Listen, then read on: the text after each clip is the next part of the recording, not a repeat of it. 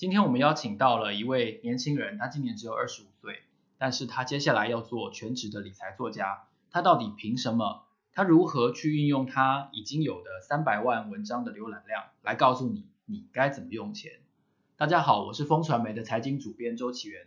现在坐在我身边的是理财作家小贾，他是懒人经济学的主编。大家好，我是懒人经济学的主编小贾，很高兴今天来周主编的 Money Talk 这个节目跟大家分享我的投资故事。是，我想我们这个节目就是要告诉大家金钱还有商业的故事。在金钱的这方面，我想今年大家一定非常关心赚到的钱账面上的获利到底应该要怎么运用。所以，我们今天想请小贾来分享一下他个人的经验。首先呢，我想先请小贾来分享一下哦，嗯，你大学毕业之后就到了香港和大陆工作，可是其实你并不是念商科商学院毕业的，对不对？是的，我是念社会学系。是，那你可以稍微介绍一下你为什么从社会系会跨到一个在香港跟大陆的上海做金融业这样子的不一样的工作经历吗？哦，其实很简单，因为我社会学理论被大，所以我很难过，就投奔地狱。那是一个地球，呃，那那是一个资本主义的怀抱里送。是，那是一个必修科吗？呃，对，因为社会学系社会学理论基本上就是必修课。不过这是当然是开玩笑啦。网络上曾经被一个投资广告打到，我到现在都记得很清楚。那个广告的标语是，呃，下班每天下班三十分钟，让你每月加薪二十趴。那我看到这个标题，其实当下就就是很被吸引。可是通常。你真的想要达到这个标题它所宣传的啊、呃、成效，这个商品它必须要是高风险，可以开杠杆的，才有办法真的就是得到那么高的获利。那那时候其实我那个广告背后的厂商是啊、呃、外汇保证金厂商，是。然后我一开始做的是外汇保证金，但其实啊、呃、我还蛮幸运的，那时候我是在一间叫 CM 嗯。现在应该已经不在的一间外汇保证金券商。那那时候其实我发现，呃，我是做港元的期权跟港元外汇保证金。是。那那时候其实香港政府一直直到现在都还是有在维系啊港币兑美元的利率，大概是七点七五到七点八五。所以我那时候发现那一间嗯外汇商啊，它其实有一个漏洞，它有一个东西是港币期权，只是其他平台都没有，就是我找过都没有。可是其实你可以用那个期权去做一个套利的行为，所以我从二零一六年，我那时候大二就开始做港币期权套利。那我在那一年，啊、本金是三千美金，可是我玩到年底已经累积到十一万美金，就是啊赚到那么多钱。可是呢，呃，过了一年，二零一七年年初，我做了开始转战做美元日元。我原本想要把那一套港币套利的模式搬过去。但结果发现行不通，那因为我那时候交易观念其实就是很糟糕，我是用不断的加仓去熬成本，所以我亏了六万元。可是这一次不是一年，而是一个礼拜，所以啊、嗯、波动很剧烈。对，所以呃因为这个事件，我就决定就是创立懒人经济学，跟大家分享嗯。一些嗯投资上的误区，因为我我相信这个产品它是一个高风险，但我只是刚好侥幸，我最后是活着出来的。但我相信大部分的人并不像我这样，他们可能一进去就亏了一百美金、两百美金。那如果跟我一样没有什么理财观念的人，那可能他会加仓赔了一千。我身边还有朋友他他跟我同年纪，他接触外汇保证金，然后就在我们上个月。出来就是唱歌的时候，他跟我分享，他亏了三万美金，他把他朋友跟他家人的钱都赔掉，差不多一百万。对，我是觉得这是财商不足是一件非常恐怖的事情，所以这也是为什么我希望借由啊、呃、我写的一些文章跟大家分享有的基础观念，大概是这样子。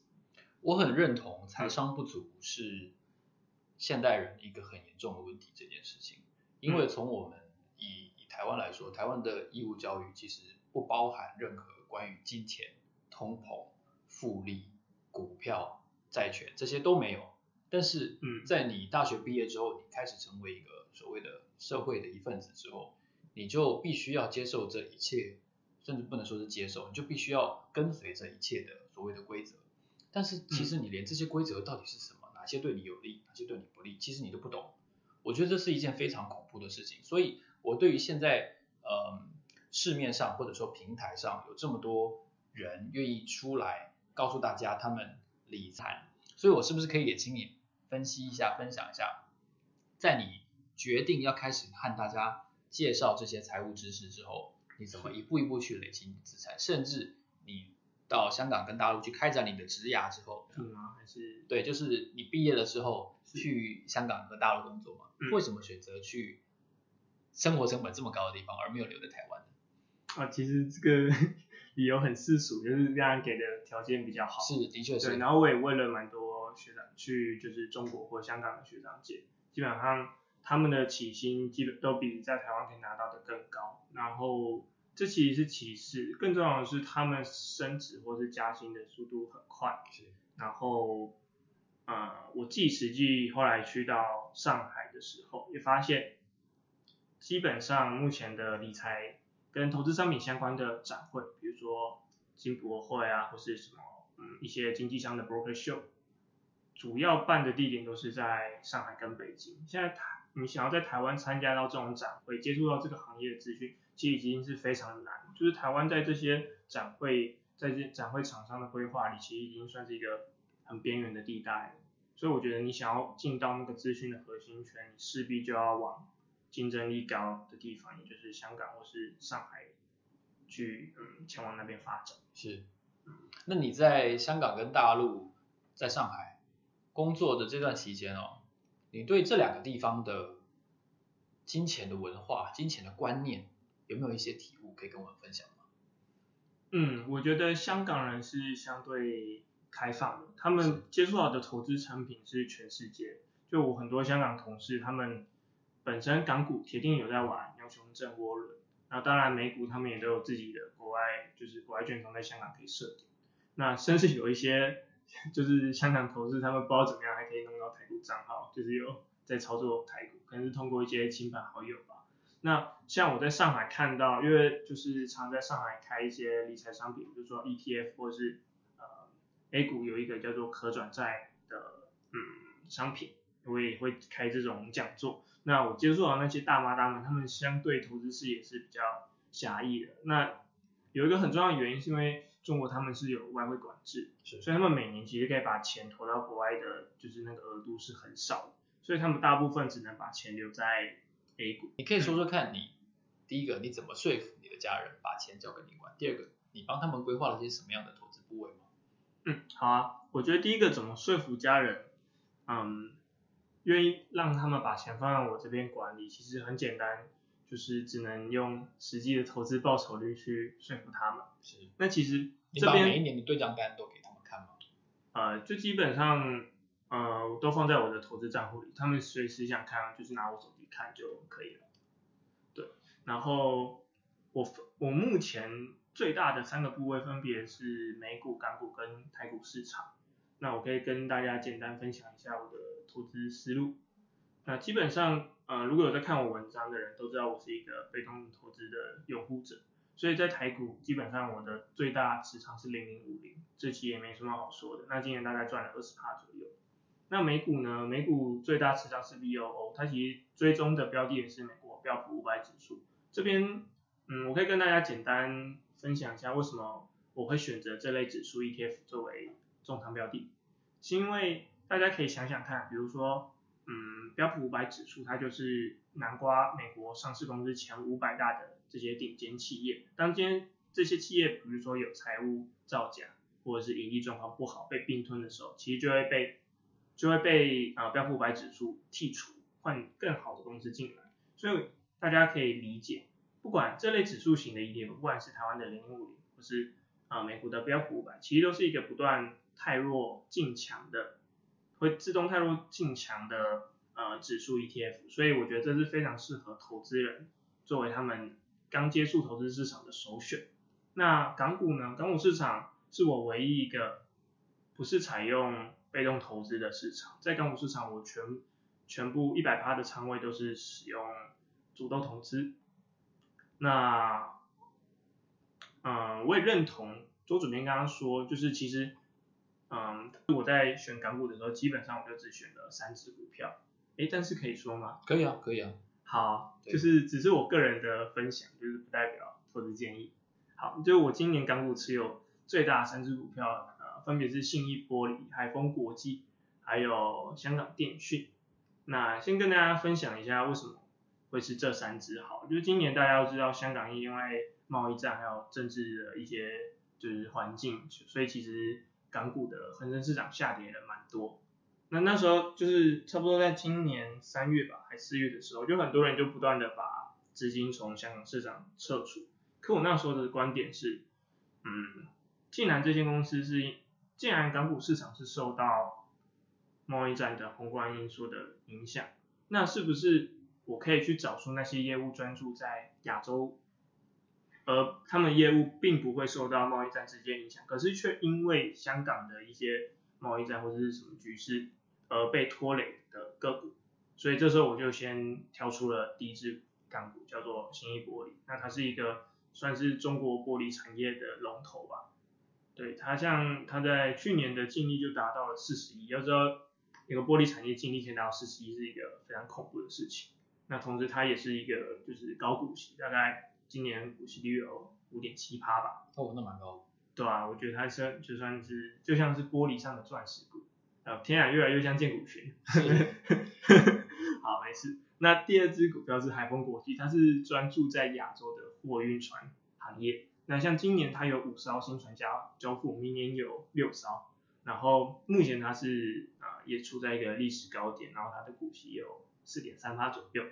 那最后一支是香港电讯，它其实大家可以理解为是嗯香港版的中华电信吧。那为什么会选择这支股票？是因为嗯在局势动荡的时候，我是有配置小仓位在这类电，大家知道电讯产业就是防守板块嘛。那它在股市下跌的时候，其实是比较有抗跌性的。那同时电信产业又是一个比较传统，就是股息分红股息比较高的行业公司，所以我那时候就选择了香港电讯。那大概就是这个样子，我选出了这三只股票，那今年都取得了不错的成绩。那未来我觉得我应该也会继续持有吧，没什么意外。所以下一个部分我们就想来谈一下，如果今天投资人是在你开课之后，然后他是刚拿到年终奖金，或者说他可能还在念书，他拿到了红包，嗯，像这样子的人，在学员在问发问的时候，他会问你说，嗯，小贾，请问一下，我现在是有一笔小钱，不是很大，也许几万块或者是十几万，那你会建议他有什么样的步骤或者有什么样的准备工作，可以一步一步的建立好自己的财务准备吗？嗯，我觉得理财这件事情。看的其其实不是啊、你拥有钱的多寡，无论你今天是拥有三万，或是你的月薪是三万，或是五万，甚至是十万都一样。其实我觉得重点应该是要先放在你这个人的储蓄率有多少。那储蓄率简单说就是你每个月可以拿到的，呃，你可以存下的钱，这是分子，那分母是你每个月的月薪，然后得出来的比率。如果这比率比如说小于二十趴好了。那代表什么事情呢？代表呃你可能每个月没有办法存下什么钱，或者是你的开支太大。那通常最还有一种可能，就是因为你的工资扣掉生活费之后，房租啊、呃食宿什么，其实所剩无几。那其实我觉得这时候你把钱放在投资上是非常边际效益是非常低的。怎么说呢？我举个例子吧。假设今天我们投资了十万在台股好了，那这一这一整年，这个投资人啊，他处心积虑每天晚上看盘，好不容易在年末真的被他就是看中这一只对的股票，赚二十趴。那大家想想看，他赚了多少钱？其实也才两万而已，对吧？那如果储蓄那么低，嗯，大不如我觉得更好的方式是拿来投资自己。比如说今天，嗯，一样这个投资人，他算出他的投他的储蓄率可能低于二十趴，那这时候我会建议他不要去学习力啊、不要去投资，而是把这笔钱拿来投资自己。比如说你去上一些跟自己职场相关的课程，那努力获得老板的赏识。那比如说他每个月给你加薪两两千块，想想看，其实这样一年多就多了两万四，也是二十几趴哎。对，甚至还比你去每天看牌，然后最后赚的两万块还多。而且大家还要注意一点，这个两千块其实是永久的加薪，就是不止这一年是两万四，明年可能是两万四，或者甚至是更多，因为你不断的投资自己。对，那当然今天如果你的投资率，呃，储蓄率高于二十趴的时候，那我就相当建议你去多花一点时间学习理财投资的知识，因为代表你有一定的本金了。这时候其实如果有一个好的投资产品，又有一个正确的稳定获利的方法论，其实这笔钱就可以就是嗯在投资中变成你的被动收入。嗯，我觉得是要先从储蓄去做判断。那当然这是呃一个观点，那另外一个观点其实。大家也可以参考，比如说什么三三三三四或三三三，就是嗯，把你的钱分成三等份，可能一等份，比如说是二十趴是是是你的紧急备用金，那剩下的呃剩下的八十趴可能有六十趴你可以放在股票型的 ETF，那有二十趴你可以放在债券型的 ETF，这其实就是很多不同的就是分配方式啊。所以我们第一步是。检讨自己的储蓄率。第二步是看你的自己本身的薪水收入有多少。嗯、我们需不需要去节流？我们刚刚谈到的是开源，节流这件事情，你认为它的重要性有多大？因为有些人他可能房租、交通、吃饭的成本的确相对是高一点，尤其台北现在生活是蛮贵的。嗯，我们需不需要去做节流？如果要的话，可以从哪些方面去做节流？你的设想中有这些方面吗？啊、有的。其实节流同节流就是同时是可以啊、呃、提高你的储蓄率的其中一种方式。那在节流之前，我也想跟大家、讨论一下记账这件事情。其实啊、我身边很多人就是有记账习惯，但我知道更大多数人他们是没有记账这个习惯，因为他们不不知道这个东西要做什么。可是我非常建议大家。就是试着记一个月或是两个月，至少两个礼拜的记账试试看，把你的食衣食衣住行记录下来。为什么这件事情我也很建议大家去做？的原因是因为，通常我们在花钱的时候，尤其是现在那么便利，很多东西都是自动扣款或是悠游卡，哔一声就过去了。其实我们根本不知道记得金流分配到哪边。那透过记账，比如说我刚出社会的时候。嗯，我刚在香港工作的第一年，我给自己的工作目标是每年要今年底要存三万港币。但你在香港生活那么贵，能存到钱吗？对，所以在年末的时候，我看一下存款，哎，原本要存三万，就一看，哎，还差五万，就意思是说赤字的意思。对对，赤字，就是意思说我不但没有存到钱，我还花了更多钱。然后我就铁了心说不行，就是我将。我不可以在外面工作那么辛苦，然后又存不了钱，所以我就开始记账，然后发现，哎，我好像每天都喝手摇杯，那这笔钱甚至占到我每月薪资的快要十趴。十趴，所以香港手摇杯真的很贵，真的很贵，而且又没有台湾好。你到底把哪些钱花在，呃，到底在哪些项目上花最多钱？那以我那时候而言，我是发现我在一些饮食还有娱乐上花了太多钱，所以我就着重往这两个部分去，就是删减预算，你会发现其实。啊、呃，做了记账之后，你会发现，你会很快可以发现哪边是就是最好节流的地方哦。嗯。然后，那可以跟我们分享一下，比如说你现在你的网站累积的文章浏览量已经达到了三百万。嗯。我觉得三百万并不是一个很容因为你的写作的主题，你在没有影片跟音频的情况下，你单纯是用阅读去创造了一个三百万的浏览量。你不是写两性、星座。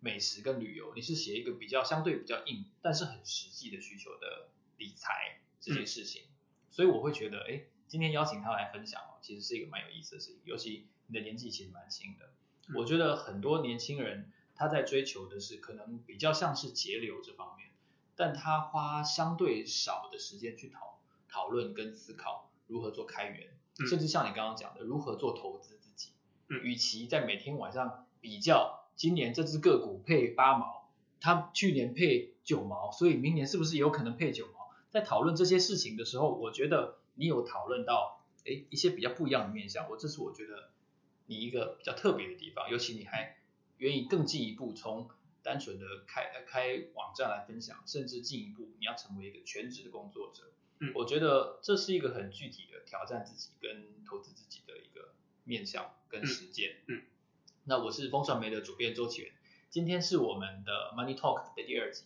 我们邀请了懒人经济学的网站主编小贾来和我们分享他在投资理财以及和自己的职涯上一路走来跟大家分享的一些心得。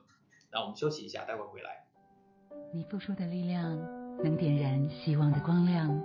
请支持中国信托点燃生命之火，帮助弱势儿童照亮家的希望。请上网搜寻“点燃生命之火”。近期你觉得最投值得投资呃投资理财阅读的书籍，你可以跟我们听众朋友分享吗？嗯，啊、呃，我今天来的话会想要推荐两本，那这两本一本是适合给对理财投资没有什么观念的人。一本是对，一本是给比较有理财投资实战经验的人。那第一本书是《小岛经济学》，那它的作者是彼得彼得西夫，是一位澳派的经济学家。小岛经济学。对，那这本书呢，其实几乎没有什么理论，它就是在讲一个小岛国的故事。那用这个小岛国从一开始就有三个渔夫，到发明出渔网、银行、借贷，甚至是中央金融系统。它都是用一个、呃，这个小岛国的发展故事，有很多插画，还有就是少少的文字，不会让你看到睡着的那种，来介绍的。所以我觉得这个对一个想了解理财投资是什么啊、的读者是很适合看这本书的。那当然，这个作者他他是澳派经济学家，所以其实他比较是嗯主张小政府的。那其实我觉得这部分大家可以就是先啊、看着就好，就是。在未来可能对啊、呃、经济领域了解比较深的时候，在你可能会发现这个作者其实他本身有某种的偏见，但我觉得这就是啊、呃、我们读书的乐趣，就是我们在不同的阶段看一本书，其实都会有不同的感想。那我觉得大家可以去体验看看。是，对。那另外一本书是给比较有投资实战经验的，那本书叫做《华尔街》，漫步华尔街。然后这本书我觉得它应该是嗯。我看过最完整的一本个人理财指南，就是说它从股票、债券到衍生性商品，或者是甚至是就是零八年股灾的那些什么 CDS，它都有详尽的介绍。那它也做了很多回测的工具，比如说，嗯，不知道大家有没有听过一支 ETF 叫做 SPLV，它是一个美国标普五百指数的成分股里面去选出那些。波动率最低的股票，是。那这支 ETF 的表现啊，它比如说在最糟糕的时候，零八年牛市大概下跌了十五趴，那其他年份平均差不多都有八趴左右的收益。所以这本书里面它就有提到了一个策略，我觉得非常有意思。它就是说，你去找到一间融资利率够低的券商，然后你去跟他借美元，然后来。就是做杠杆，对，杠杆去买这种低波动的 ETF。那比如说那个作者他现在他用的那间券商利率，每个利率大概是两趴多，其所以基本上他每年都可以利用，就是用就是杠杆投资 SPLV 的方式去就是赚取套利。我觉得这也是一个蛮有趣。那当然这只是这本书里面提到众多策略的其中一种，那其实还有非常非常多种，就是大家都可以有兴趣的朋友都可以看看。《漫步华尔街》这本书，我记得我在大学的时候我有读过，然后那个时候我对里面的最客观的，当然不是用今年的报酬率来类类推说，哎，明年后你都可以这样子赚钱，但是是不是可以分享一下说，第一个你在台湾、香港跟美国资产比重怎么分配？第二个，嗯，你今年投取得了一个怎样的成绩单？OK，好，没问题，先聊一下分配吧。台股其实是我分配最少的。市场大概是总总资金的十趴吧，那今年的报酬率大概就是跟零零五零差不多是二十趴左右。那在美股是我配置最重的仓位，大概总资金六十趴放在这边，那今年报酬率大概是二十三趴左右。那港股呢，呃大概是呃资金大概是配置剩下的呃三十趴左右。那港股市场我刚刚其实有提到是一个我唯一采用主动投资的市场。那今年的报酬率是五十七趴，那我也想大趁机给大家一个观念，就是大家也不要误会我说，哎，我是在推荐主动投资。事实上，对刚入门、刚接触投资市场的朋友，我还是推荐你们购买指数 ETF。嗯，大概是这样子。其实我觉得哦，我虽然是一个被动投资的支持者，嗯，鼓吹者，我鼓吹大家从事被动投资，嗯，但是我非常心知肚明，愿意一开始或者说愿意。